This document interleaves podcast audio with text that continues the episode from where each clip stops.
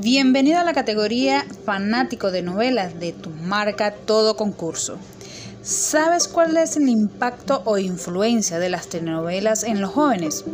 Hiperrealismo, dramatización, hibridación y espectáculos televisivos. El realismo de las telenovelas y la repetición de situaciones son aspectos importantes a tomar en cuenta para identificar la copia de patrones de conducta.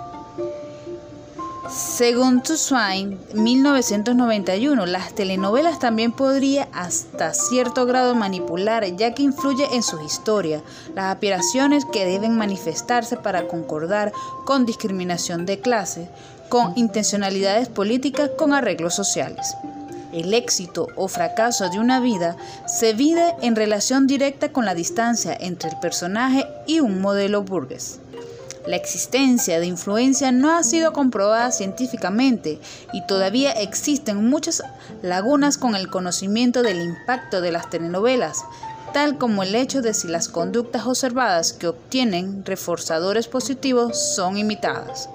Si la identificación por parte de la audiencia con los personajes de la telenovela aumenta su credibilidad, si las muchachas del público esperan la llegada del hombre ideal, sienten frustraciones económicas, creen en la representación del amor ideal, creen que lo que observan en las telenovelas ocurre en la vida real.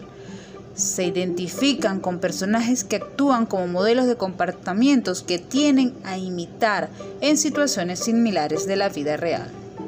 Es decir, el realismo y la veracidad de un relato televisivo parece ser dos de los criterios que algunos de los extractos consumidores valoran sobremanera. De este modo, una historia televisiva debe activar credibilidad en sus espectadores, ya sea a través de componentes emotivos o irracionales, o a través de datos objetivos e informativos para incrementar su potencial de convicción. En este sentido, suelen ser las imágenes las que juegan el papel de la garante de la autenticidad y las que dan forma a un discurso con capacidad para cumplir funciones varias. En tanto que agente de socialización, el discurso televisivo hace las veces de vehículo de cohesión social.